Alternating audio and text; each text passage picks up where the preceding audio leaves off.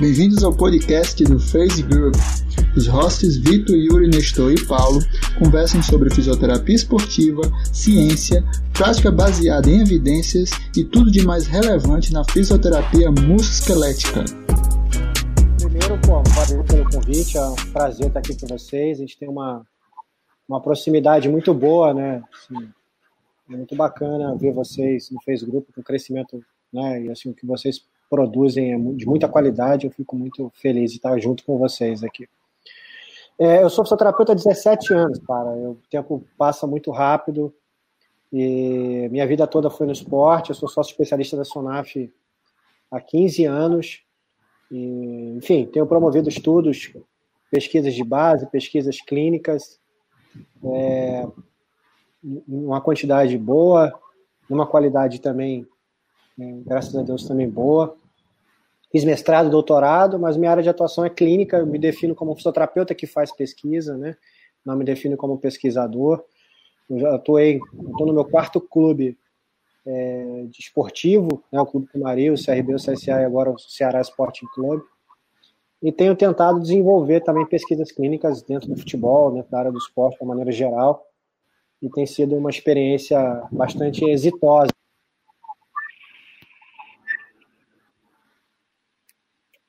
Então, é nesse aspecto que a gente vem conversar hoje, porque uma das minhas linhas de pesquisa, inclusive, se trata de avaliação. Eu gosto muito de propriedades clinimétricas, validação de questionário, desenvolvimento de testes, e o overdiagnóstico tem a ver um pouco com isso, né? Então, assim, é uma questão muito bacana. Eu estou 17 anos de formado, então, assim, nós vamos ver. Eu vi, já vi uma mudança na fisioterapia em relação à avaliação, e acho que a gente vem aqui hoje para conversar um pouquinho sobre quais são essas mudanças, por que, que a gente mudou e, e o que, que isso tem de bom e de ruim. Né? Obrigado pela presença. Professor, vamos já entrar no tempo então? O que, é esse.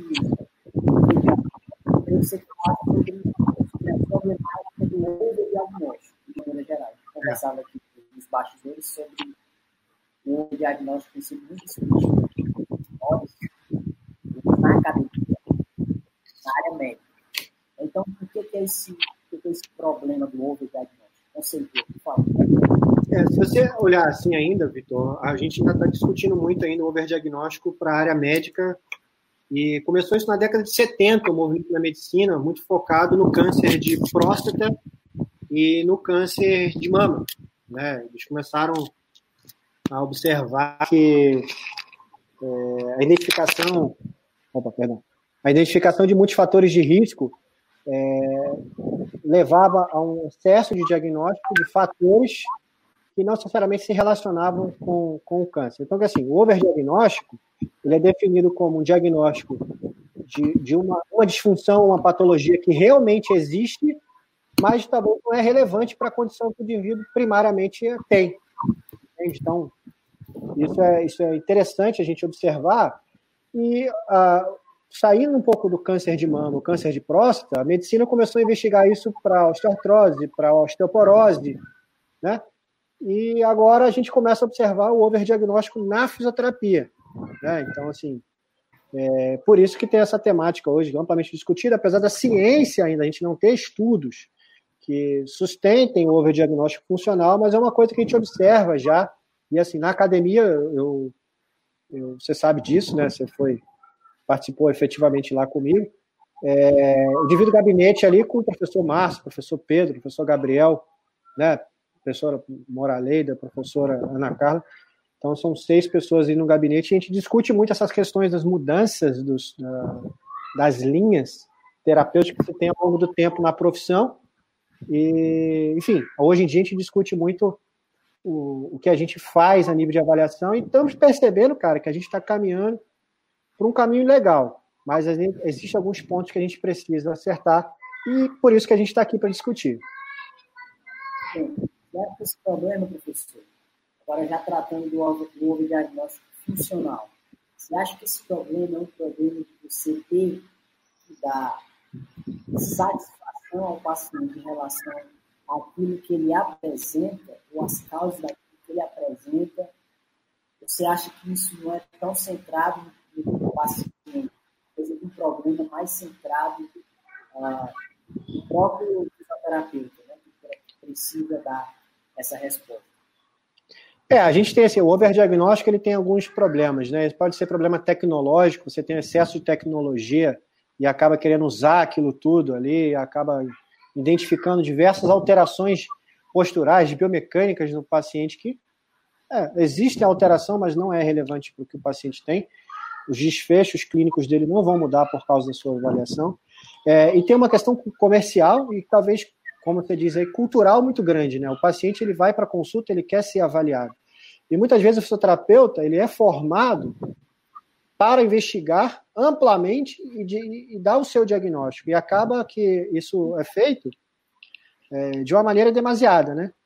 E, então eu tenho certeza que assim esse, esse, essa vontade de querer triar o paciente e seus riscos levam o fisioterapeuta a uma, uma overdose de diagnóstico um monte de, de condições. Eu podia listar algumas que a gente discute muito, né? Então, é, valgo dinâmico, alterações de escápula, né? É, formato do pé. Então, assim, são vários desfechos né, que a gente acaba associ... tentando associar a, condição que o paciente tem, explicar o que o paciente tem, num raciocínio, muitas vezes, de uma cadeia cinética, de uma linha, muitas vezes de escolas, escolas da osteopatia, da quiropraxia, escolas né, de avaliação, que, assim, a, acontece que avaliar, não, no meu ponto de vista, não é errado, muito pelo contrário, estou defendendo que a gente avalie, mas entenda que, às vezes, Vitor, você identificar variáveis de, demais faz com que você desvie o foco para o que realmente interessa para o caso do seu paciente. Aumenta o custo do, do tratamento, né? e pode muitas vezes frustrar o seu paciente, né? Então, assim, nós temos que tomar muito cuidado com o que a gente tem, porque o overdiagnóstico ele já vem sendo discutido é, na medicina e a gente agora na, na, na fisioterapia, é, que, que é uma coisa danosa para o paciente, né? Até pelas questões psicocomportamentais. Então, são questões muito interessantes a serem observadas. Professor, tem muito graduando que acompanha aqui no Facebook eu acho que se desse um exemplo para a gente começar essa discussão, um exemplo prático da clínica, uma situação que pode ocorrer o diagnóstico facilitaria a, entendimento daquelas pessoas. Então, dá um exemplo aí do que poderia ser, por exemplo, para o fisioterapeuta, na prática clínica, se, se fosse um esporte, uma situação que houve diagnóstico funcional. Tá, eu vou começar, eu posso dar vários exemplos, eu vou dar um aqui que é no esporte, vou puxar obviamente, ah. para a minha área aqui, tá? É, vamos discutir primeiro prevenção de lesão. Né? É, existe, nesse processo que nós estamos vivendo, deixa eu fazer uma, uma, uma um parênteses aqui de uma linha histórica. Lá, na época que eu, que eu ainda era graduando, no século passado ali, a gente estudava muito propedêutica médica, né? Então, até a reforma curricular da fisioterapia de 2002, a gente era formado para pensar e avaliar como médico, na maioria das escolas. Na maioria das escolas, não vou generalizar, né? Então a gente ficava ali muito focado na propedêutica ortopédicas, testes ortopédicos. Algumas universidades estão focadas nisso até hoje, né? É, então, essa mudança da, da avaliação é, eminentemente clínica, com pensamento biomédico, para uma avaliação funcional, foi um progresso. Um progresso excelente para a nossa profissão. Então, deixar isso claro aqui. Só que a gente vive hoje é, a fisioterapialização do risco. Né? A gente tem tentado identificar o risco de tudo. Né? Então, no esporte hoje, eu vi que vocês fizeram uma postagem sobre prevenção, uma postagem excelente do Yuri. Então, eu vou, por isso que eu vou dar esse exemplo aqui também. Se discute risco ou, ou, ou prevenção, né? Então, quando se planeja um processo preventivo para um atleta ou para uma equipe de atletas, né, um esporte coletivo, a gente começa a tentar identificar testes de triagem, né, para poder você identificar algumas alterações para poder corrigir, para tentar diminuir a chance do indivíduo ter uma lesão.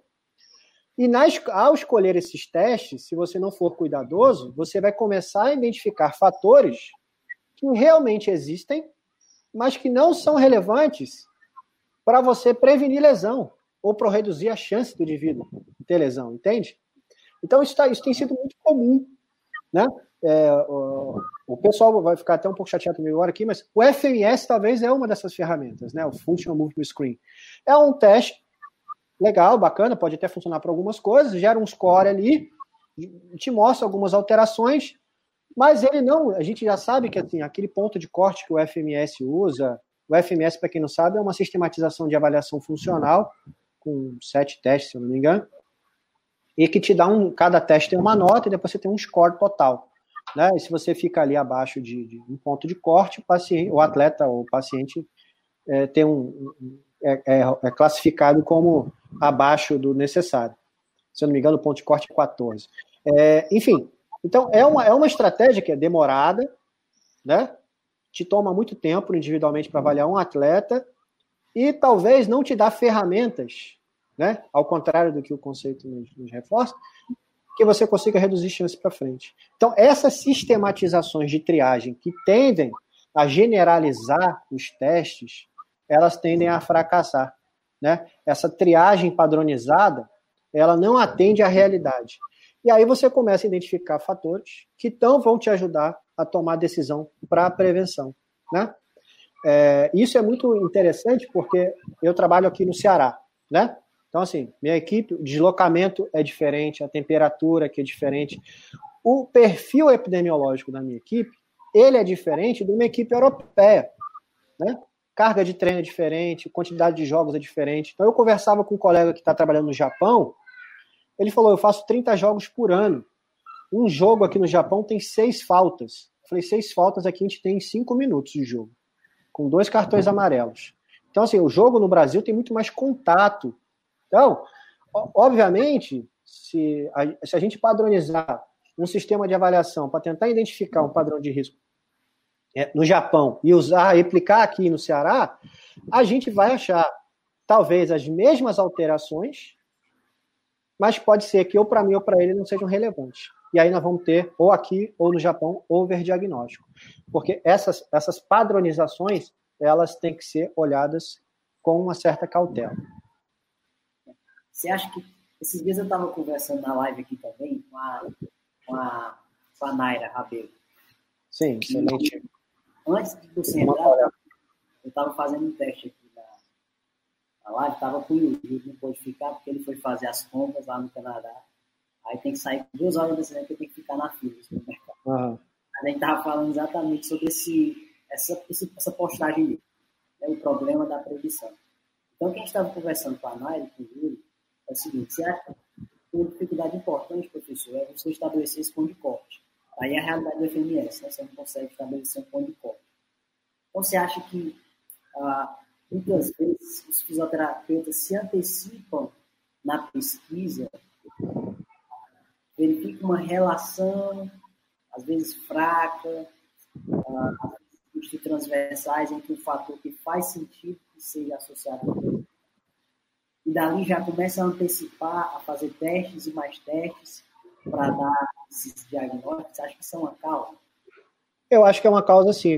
O que eu percebo é que a gente tem um número de testes e avaliação que não passam por todas as propriedades clinimétricas, ou pelo menos as propriedades mínimas, entende? Então, o que a gente tem feito é desenvolvido testes e checado só reprodutibilidade. Então, assim, o teste, Vitor, eu só testo se ele é, é, eu consigo reproduzir, né? Eu comigo mesmo, avaliador A com A, ou eu com você. Entendeu? E esquece de validação, esquece de talvez gerar uma curva ROC, ver sensibilidade, especificidade, fazer uma regressão logística binária para tentar entender isso num, longitudinalmente, com associação de outras variáveis. Até poderíamos pensar é, no não linear, né? Tem uma vertente aí forte para o não linear, que ainda tá, tem, tem, é difícil você conseguir identificar fatores, né? Porque o modelo ainda é, talvez precisa ser ajustado, amostras maiores, enfim. Uh, eu mesmo tenho pesquisa, você sabe disso, você também tem pesquisa com isso, e a gente sabe das limitações, mas a gente tem tentado contribuir pontualmente. Mas eu acho que a escolha dos desfechos, a escolha dos testes, realmente é um problema é, muito sério para a nossa avaliação, né? E olha só, tem muito teste, eu vou puxar agora para, sei lá, ilíaco, vamos falar de ilíaco aqui. Cara, não tem propriedade clinimétrica, né? Boa, é, sensibilidade e especificidade baixíssima, reprodutibilidade ruim, e a gente fica usando, entendeu? Então nós vamos achar coisas que não existem mesmo. Aí não é nem overdiagnóstico, é um diagnóstico errado. Né? É um pouco diferente, porque o overdiagnóstico é quando você identifica uma coisa que existe, mas a princípio ele não é relevante para a condição né, do paciente. É... Então eu vou dar, vou dar é, um exemplo aqui, tá? Vou dar um exemplo aqui.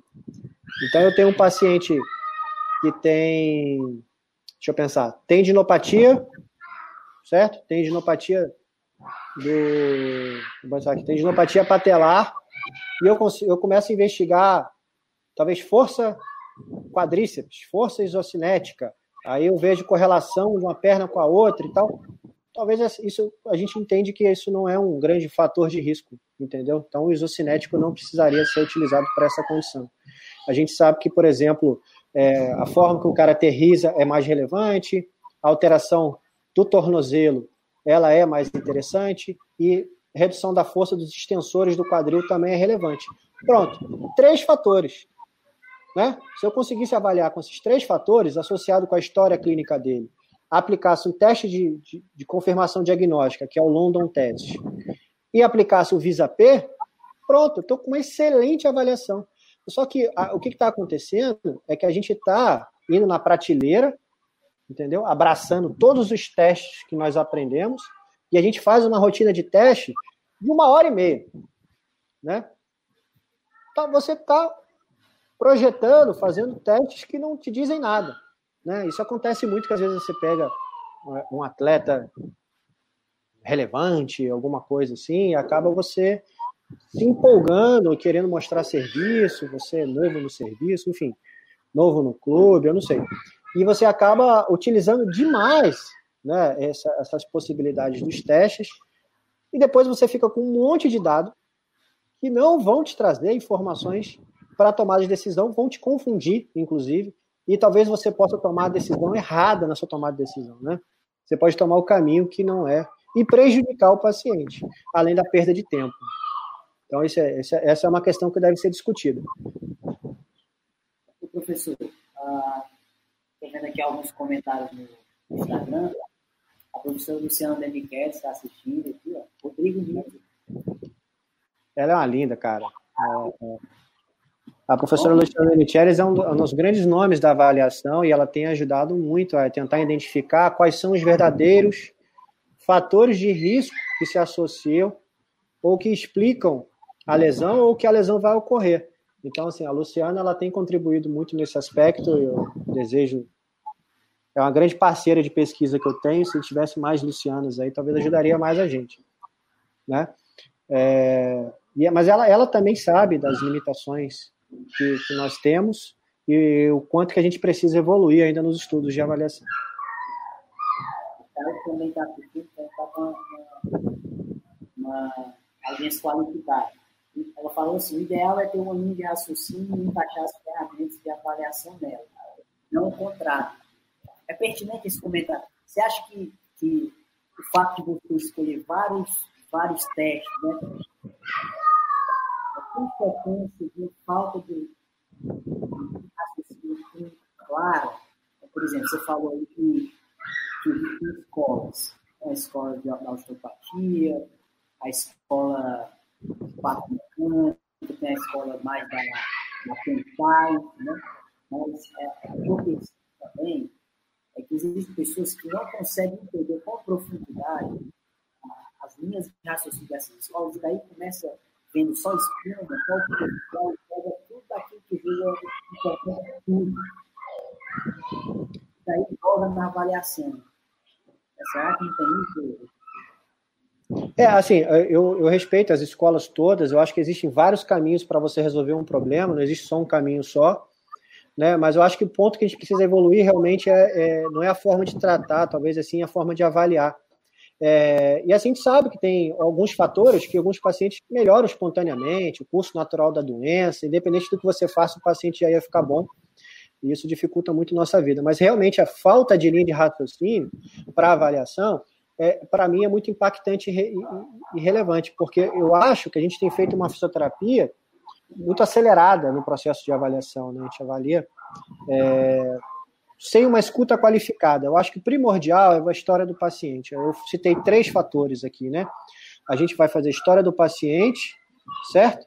A confirmação, diagnóstico e severidade, e vai fazer a, a, a, fatores associados, as correlações assim, das coexistências aqui para você tratar. Então, três fatores já seriam talvez suficientes na avaliação sem gerar um grande volume de informação. Só que talvez a história do paciente é onde talvez a gente comece a construir essa linha de raciocínio. Né? É, a gente está muito tendencioso a exacerbar nossas avaliações no, nas questões estruturais, nas questões funcionais. E a gente acaba também é, usando pouco os domínios de atividade e participação social, que para mim são extremamente relevantes. Né? Eu costumo dizer nas minhas aulas que eu não pergunto mais para o paciente qual a sua queixa principal. Eu pergunto para ele assim: o que, que você fazia, né? deixou de fazer por causa do que você sente, mas gostaria de voltar a fazer? E as respostas são, cara, cada respostas maravilhosas que eu recebo, porque isso começa a me criar uma linha de raciocínio de onde eu posso, de onde eu tenho que chegar com esse paciente. Então, eu já tive pacientes com dor no joelho que falam assim: olha, eu quero, eu sou muito religiosa, eu quero ir à igreja, só que eu gosto de rezar ajoelhada. Mas ela falou assim, mas minha senhora, eu sou, também sou, né? pode rezar sentadinha. Não, não, não. Eu só vou na igreja se for para rezar ajoelhada. Então eu prefiro rezar em casa. Entendeu? É, é dela, eu não vou mudar isso nela. Então nós começamos a trabalhar para ela conseguir ajoelhar para rezar. Você entende? Isso é um objetivo que não é meu, é um objetivo dela. Isso é isso. E aí, toda a minha linha de raciocínio de avaliar e tratar, ela vai começar a, a ser desenhada, escrita, baseado no objetivo que ela quer desenvolver aqui comigo, né? Então isso é uma é uma característica minha de desenvolver uma linha de raciocínio de avaliação. E olha, é, eu acho que nós temos que gastar mais tempo escutando o paciente, certo? E não talvez testando o paciente com 200 testes. Entende? Então, assim, eu, eu gostaria de refrisar o seguinte: eu sou super a favor, e você sabe disso, de testes funcionais. Eu ensino testes funcionais, eu replico os testes funcionais. A questão aqui que nós estamos discutindo não é se o teste funcional é bom ou se é ruim, é o quanto que nós temos que utilizar de testes funcionais para avaliar um desfecho. Né? E que se a gente usar muito teste, a gente gera muita informação e nós vamos achar cabelo em ovo. Nós vamos achar. Não, cabelo em ovo, porque cabelo em ovo não existe, né? Nós vamos achar coisas que realmente o paciente tem, mas que são irrelevantes para os objetivos terapêuticos. Isso chama-se overdiagnóstico funcional. Tá? Então, você precisa estabelecer uma rotina quase que individualizada para o seu paciente, de acordo com a meta e objetivo de raciocínio que você traz. Então, o comentário que foi feito aí eu acho muito pertinente. É, eu acho que a gente vai muito nessa linha. Né? Mas, por favor, escolham testes que realmente medem o que se propõe a medir, que realmente te indiquem, se é no caso da predição, se ele realmente é, é fator preditor para alguma condição. Senão, também nós estamos gastando novamente achando coisas que não vão existir. Né? E aí, eu tenho preocupação é, no exagero de tecnologia, muitas vezes. Né? não sou, não sou contrário à tecnologia.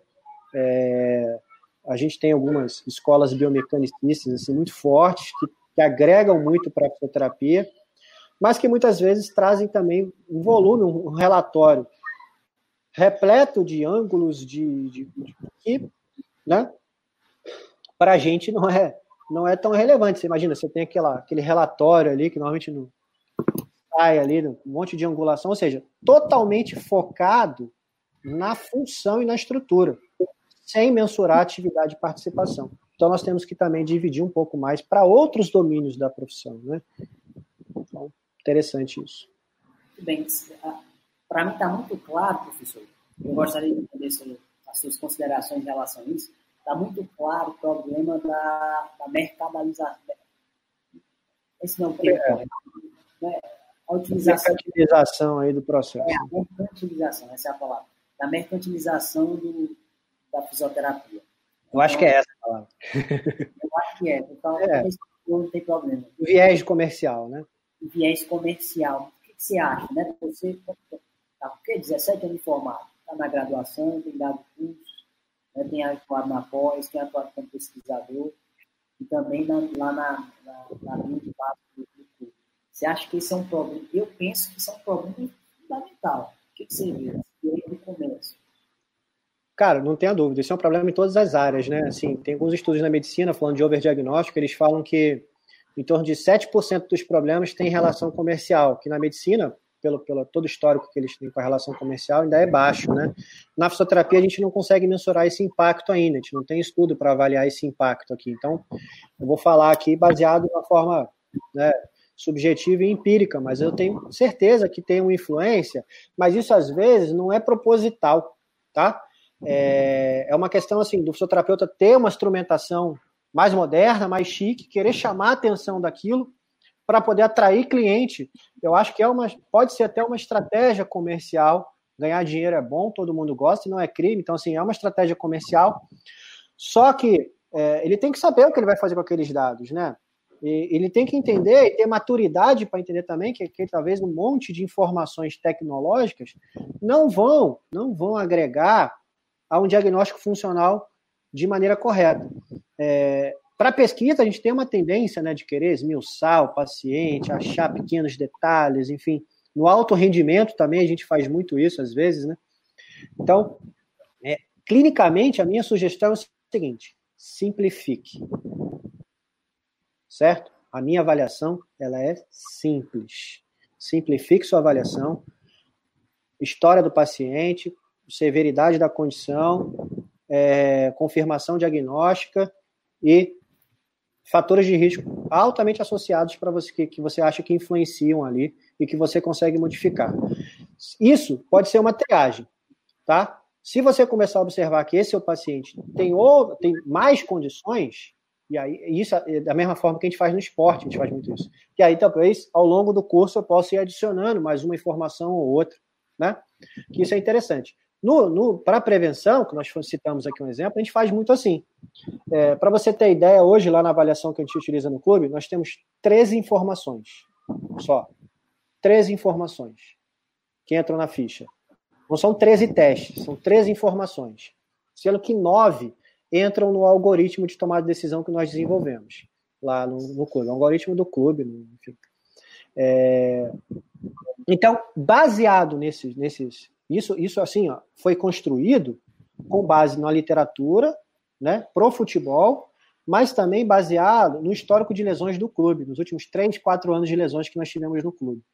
Ou seja, é extremamente focado para aspectos do clube, regionais do clube. É, e aí, é, depois disso, a gente gera ali um, um relatório que, que é uma página simplíssima, certo? Mas altamente rico de informação que nos ajudam a triar esse paciente, tomar a decisão. Pacientes que nos indicam que tem um perfil de risco maior, né? A gente começa a investigar mais profundamente com outras avaliações. Tá certo? Se não, a gente já toma a decisão ali só com essas 13 medidas, tá? Essas 13 informações. Então, isso, isso é extremamente. Então, por exemplo, nós temos lá é, o Kinel que é uma ferramenta de avaliação espetacular.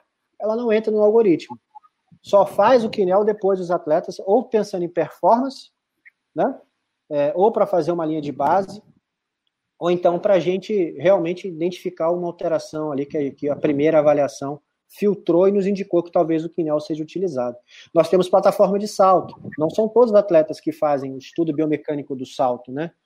É, só alguns. Então, assim, você está entendendo a linha de raciocínio? Para que a gente gere, nós estamos falando do altíssimo rendimento, né? Estamos, e assim, para a gente gerar informações que são realmente relevantes e a gente consiga é, fazer uma intervenção individualizada e ter sucesso, né? Então, é, essa é uma linha de raciocínio que nós temos tentado defender. Simplificar e individualizar. Professor, a, o teste uh, seria de aspectos funcionais, capacidade física ou não, pode ter como objetivo também o monitoramento. Né? Então, necessariamente, ele não precisa dar um diagnóstico. Quer dizer, você não precisa dizer ao paciente que ele tem ou deixa de ter algo. Mas aquela informação ela pode ser útil em termos de acompanhamento. Eu acho que um caminho também de evitar esse overdiagnóstico pensando no paciente é você utilizar aquela informação como uma informação que será usada acompanhamento, não necessariamente para dar um diagnóstico, né? Não, não tenha dúvida disso. Você pode fazer medidas de, de acompanhamento. No alto, no, vou puxar de novo para minha, minha realidade atual. É, no clube hoje eles são altamente monitorados, né? É, e, enfim, velocidade, distância, sprint, termografia, CK, PCR, né? Mas isso nós estamos pensando não em diagnóstico, e sim realmente controle de carga, é outro aspecto. Nós estamos pensando em manter ele ativo para ganhar performance, né? A gente está pensando num atleta que precisa performar. E performance, a gente simplificar a performance, é, performance é igual a condicionamento menos fadiga. Então a gente quer saber o quanto tempo cada indivíduo ele se recupera após uma atividade intensa, após um jogo, entendeu? Para isso você tem que monitorar, entendeu? É, que é outra coisa que nós fazemos também, tentar individualizar a recuperação do atleta, recovery, e para isso você precisa monitorar para poder individualizar, entende? Então são recursos muito interessantes que entram sim nos nossos estudos. Tá?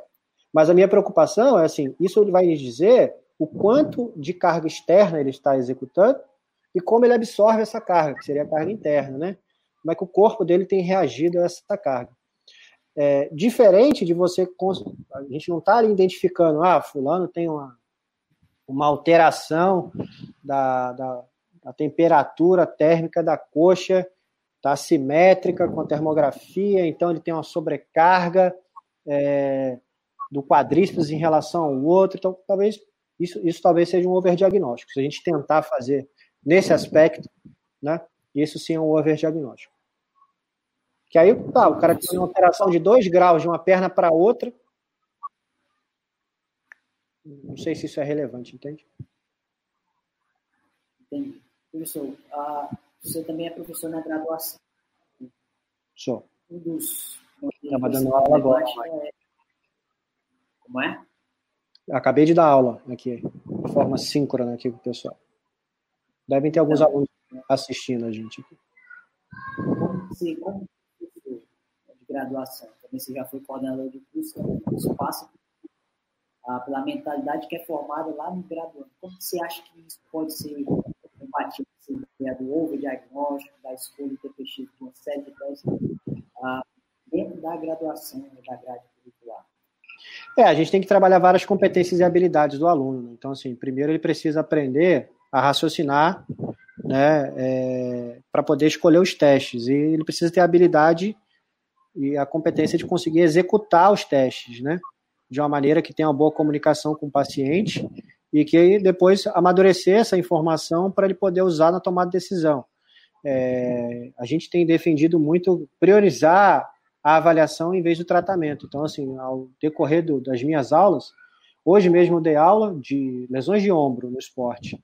É, você vê minha aula hoje é 80% avaliação, 10% tratamento. São dois, três slides de tratamento, o resto é avaliação, é entendimento de como se comporta, né, nas diferentes possibilidades a lesão do ombro do atleta, para que ele consiga entender a condição, entenda avaliar, né, e se ele fizer isso, ele vai entender lá na frente no curso, ele vai aprender a tratar, né, então, nos estágios e tal, enfim, nas formações que ele fizer, se ele entender é, como se comporta uma condição, é, escolher os desfechos clínicos adequados, ele vai conseguir raciocinar para tomar decisão, né?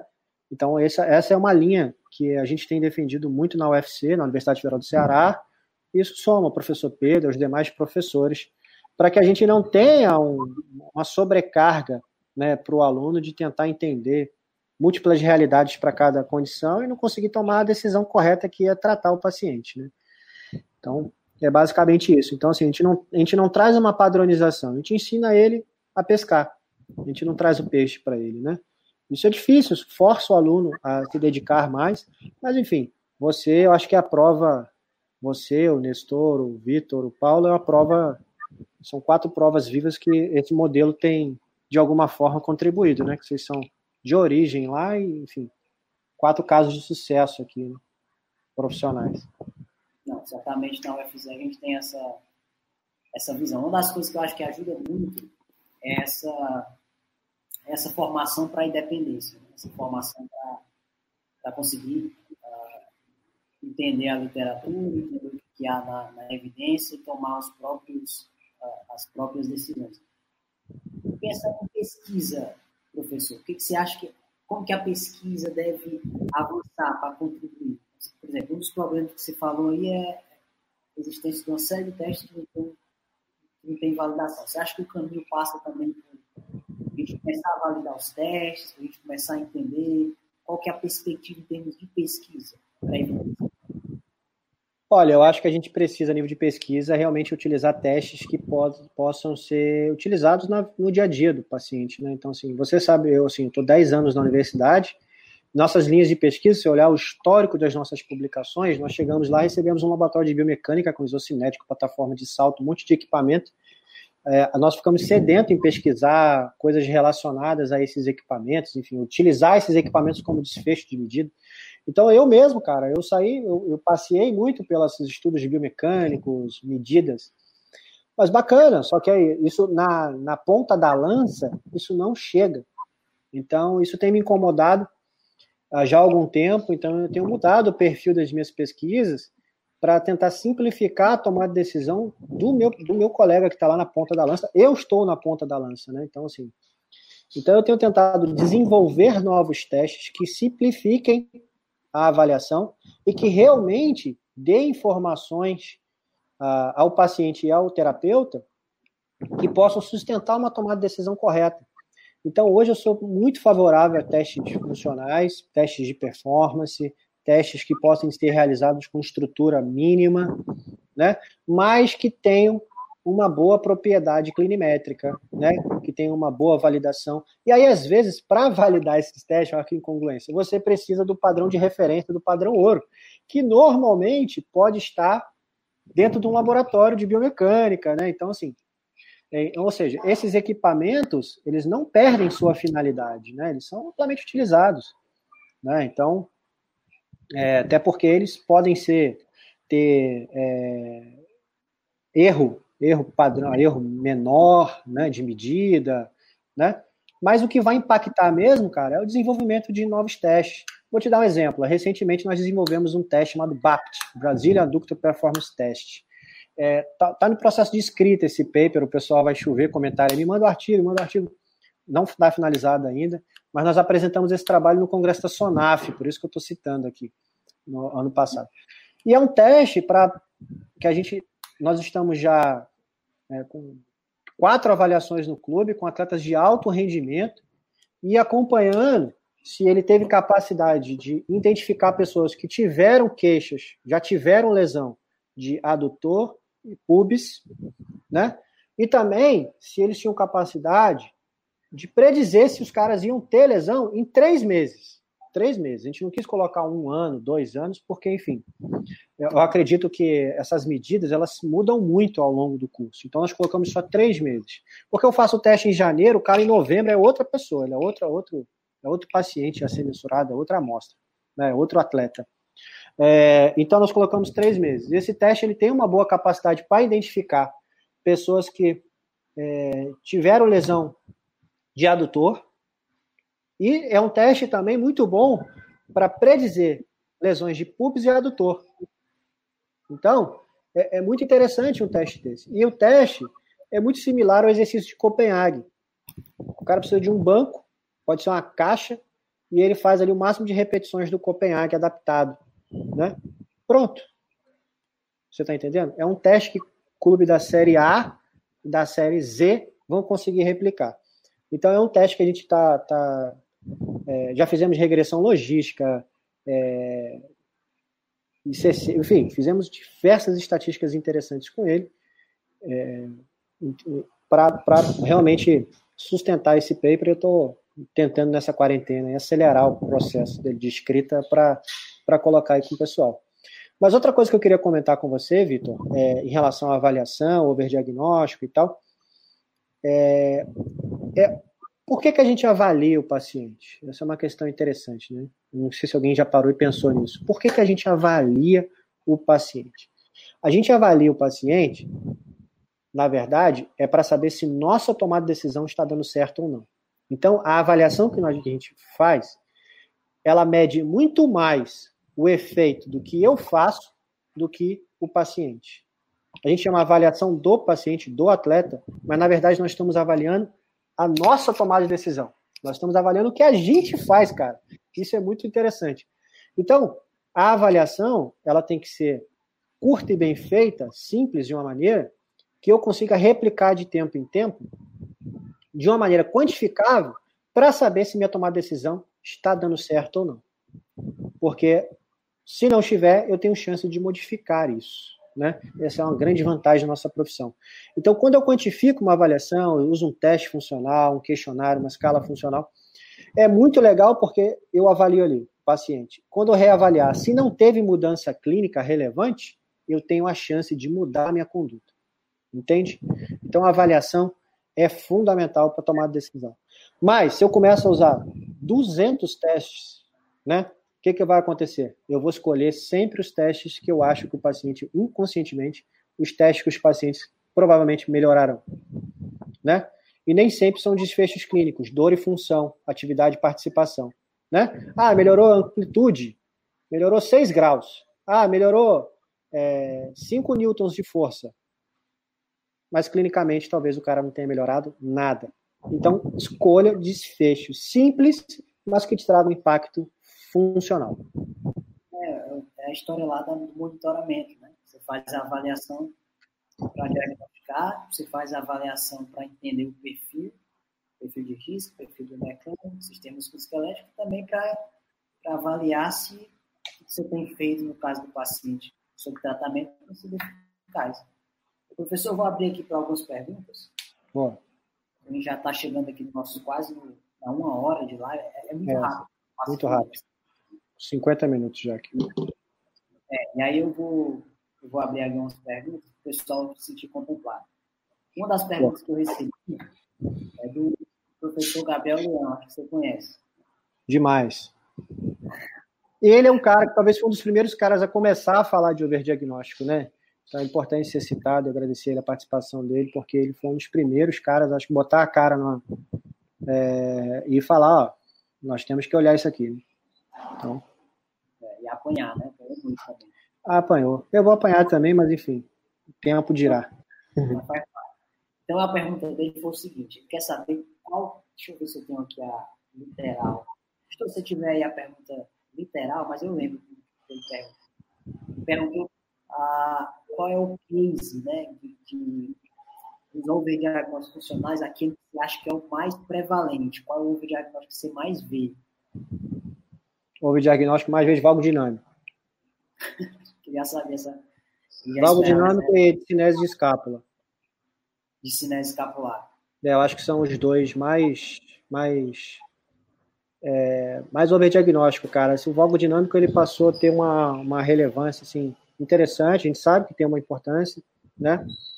É, para alguns casos, só que ele foi generalizado de uma maneira, né? Não, não foi culpa de quem publicou o Valgo Dinâmico, achou as associações lá no passado, né?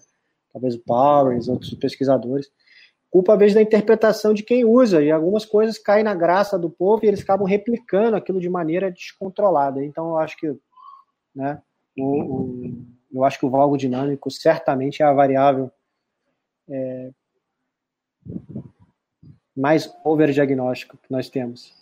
Tem um, um editorial da JOSP acho que de 2018, 2019, estava falando isso com a Naira aqui também. Ele fala sobre a importância do valve dinâmico como uma adaptação importante para a absorção de carga. Então, trazendo ali também quando, quer dizer, o paciente salta, e aí na aterrissagem, em vez de fazer uma flexão do tronco, faz um valgo dinâmico para amortecer. Isso aí, que é, a, é, o que o sistema dele consegue fazer para absorver a carga, né? Então, utiliza o mecanismo elástico ali, do ele, porque ele consegue absorver de outra forma. De repente, se tirar ali o valve né, de maneira abrupta, ele, ele possa até ter uma lesão. Então, assim, é uma reflexão interessante. Eu acho que a, avaliação postural podia entrar nisso aí também, né?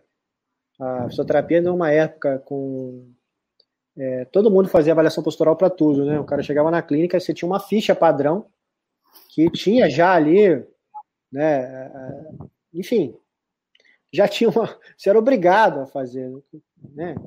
Manifeste-se aí no chat aí. Quem nunca, no estágio em faculdade, recebeu aquela ficha pronta e você tinha que fazer aquelas monte de avaliação postural e o cara tinha, sei lá, uma lesão traumática no tornozelo que não tinha nada a ver aquela avaliação, a cabeça anteriorizada, né?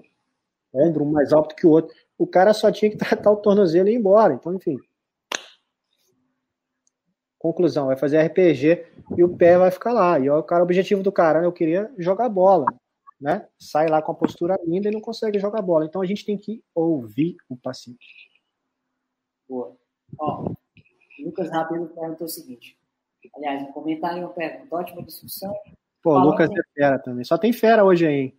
Vai tá boa, viu? A... o Lucas Rabelo é um, um, cara que eu admiro demais. Ó, ótima discussão. Falando em ombro do atleta, qual a opinião do Rodrigo sobre o uso dos testes especiais de avaliação do ombro?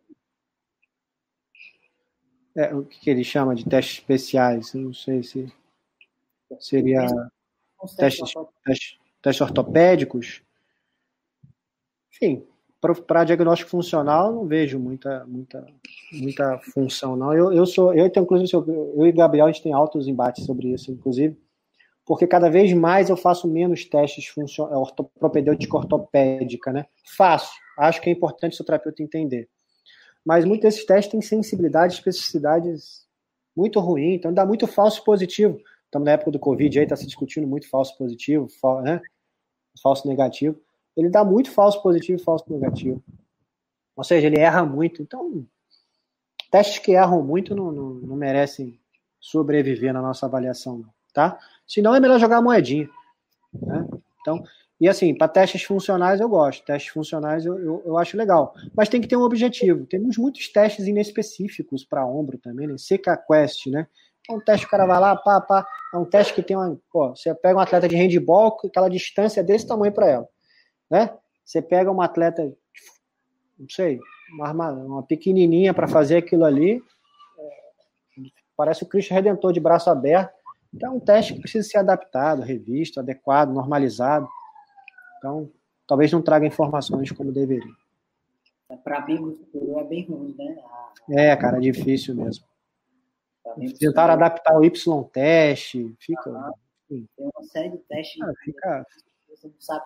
Primeiro que às vezes você não sabe o que, você está tá Mas o é, Gabriel Leão só quer estudar joelho, pô, ele tem que estudar ombro agora para ajudar isso aí.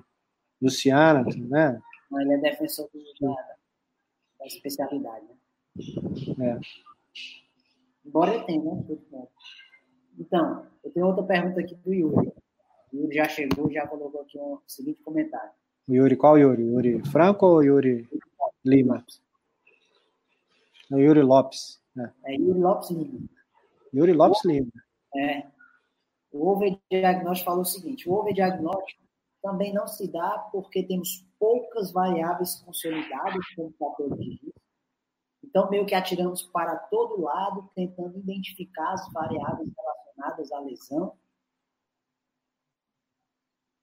É, cara, talvez, depende muito do que, do que a gente está querendo medir, né? Mas eu, eu é que eu falo, cara, eu, acho assim, para tendinopatia patelar mesmo, eu, eu mensuro três coisas, né? Qualidade do salto, a força dos extensores do quadril, mobilidade de tornozelo. Ponto. São as três, talvez, mais consolidadas que nós temos. Que mais de uma literatura discute isso, inclusive com ensaios clínicos, você modifica aquilo ali, aquilo ali tem um bom retorno. Né? mas não há dúvida que a gente precisa ainda melhorar muito a identificação qual é o verdadeiro fator de risco para as condições. Né? Nós estamos vivendo, eu falei isso, eu vou repetir, a fisioterapialização do fator de risco, mas isso tem que ser com qualidade, não com quantidade. Muito bem. O Eliomar perguntou o seguinte, professor, Eliomar Nunes, você utiliza a escala funcional não, se for escala funcional pensando em padronização como FMS, não, eu uso escalas é, muitos questionários. Eu gosto muito de questionário, cara, que mensura em função, atividade, participação. É, gosto tanto que nós criamos um aplicativo, o Nestor, aqui, que é do Facebook, ajudou muito a gente lá na live. Ele foi um dos grandes responsáveis por esse aplicativo. É, eu uso muito escalas de, de severidade, função, atividade, participação com questionários. Né? Eu não sei se vai sustentar aí, cara. Falta um minuto aí para a gente cair. É, vai cair já já. Não, é, acho que deu aqui. A pergunta já, já foi respondida. Tudo bem, professor? Eu quero agradecer demais, cara. O papo é sempre muito bom. A gente conversa bastante sobre isso. Background, conversar aqui também com a opinião de outras pessoas, com a audiência qualificada. É sempre muito legal. Vou deixar esse espaço aqui para você fazer alguma propaganda de, de, algum curso, algum projeto que você tem, seu Instagram. Pode ficar à vontade. Ah, cara, assim, ó, eu queria agradecer realmente, acho que antes de tudo a, discussão, eu fico, fico lisonjeado. Eu mandei uma mensagem para a Bianca, que é uma ex-aluna minha também. Eu me realizo quando os meus alunos me superam, né? Então, graças a Deus, eu tenho vários alunos que me superaram. Você é um deles, o Vitor, o Nestor, o Paulinho. E eu tenho uma, eu poderia falar uma lista imensa aqui, mas eu vou citar só vocês quatro. É, eu fico muito feliz em estar aqui. Me sigam, tá lá, eu estou lá no arroba dr.rodrigo.oliveira vai sair uma novidade muito boa aí. Eu vou lançar um workshop gratuito de tendinopatias nos próximos dias e vai ser muito bacana. Sigam lá, 100% gratuito, vai ser bacana demais ter vocês lá. Beleza? É isso. O professor Rodrigo é sempre generoso, nenhum dos seus alunos superou ainda não, mas a gente está tá trilhando esse Muito é obrigado, isso. professor, mais uma vez. Um abraço, um abraço aí para Marcelo, para as crianças. Fique com Deus. Eu que agradeço. Um abraço para todos. Valeu.